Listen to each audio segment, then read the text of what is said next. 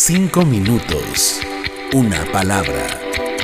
El devocional de la iglesia Senda de Gracia. Hola hermanos, Dios los bendiga. Les saludo su hermano Luis Echeverría. Quisiera compartir con ustedes algo de lo que está meditando en estos días. Proverbios 24, 16 dice, porque siete veces cae el justo y vuelve a levantarse, mas los impíos caerán en el mal. Creo que muchas veces podemos tener ese sentir como que caemos, por así decirlo, ¿verdad? Pero ¿qué significa caer? Pues puede ser una dificultad por la que estemos pasando, o inclusive un pecado en el que hayamos caído, ¿verdad?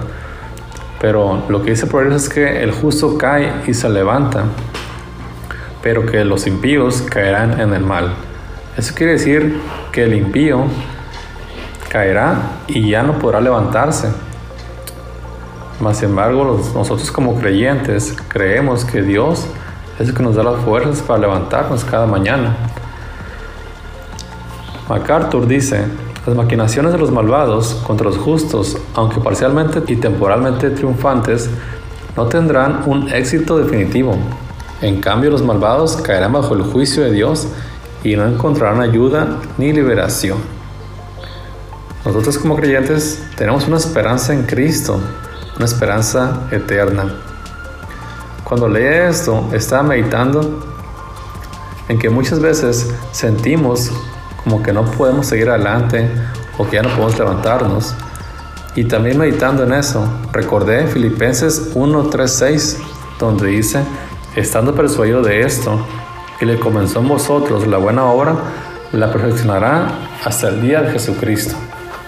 Esa palabra en lo personal me trae mucha paz. Entender que es Cristo el que empezó una obra en mi vida y ese Jesús también empezó la obra en ti.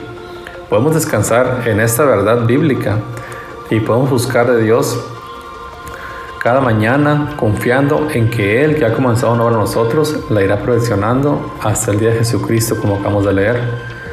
Esta frase de Spurgeon dice, Dios es un obrero el cual completa sus obras. ¿Existe alguna ocasión en que Dios comienza cualquier obra y la deja incompleta?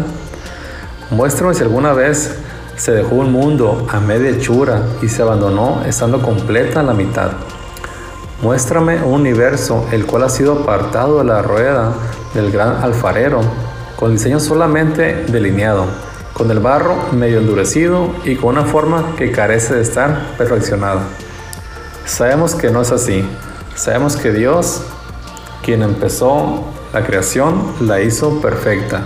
No dejó nada a medias. Y Él que empezó una obra en, ti, en tu vida, tampoco la dejará a medias. Él está obrando en ti y puedes descansar en eso. Te animo a que descanses en su gracia como siempre, pero que continúes caminando y esforzándote cada día. Espero que esta palabra sea de aliento para ti y te anime a buscar a Dios con amor y pasión. Dios te bendiga. Cinco minutos. Una palabra.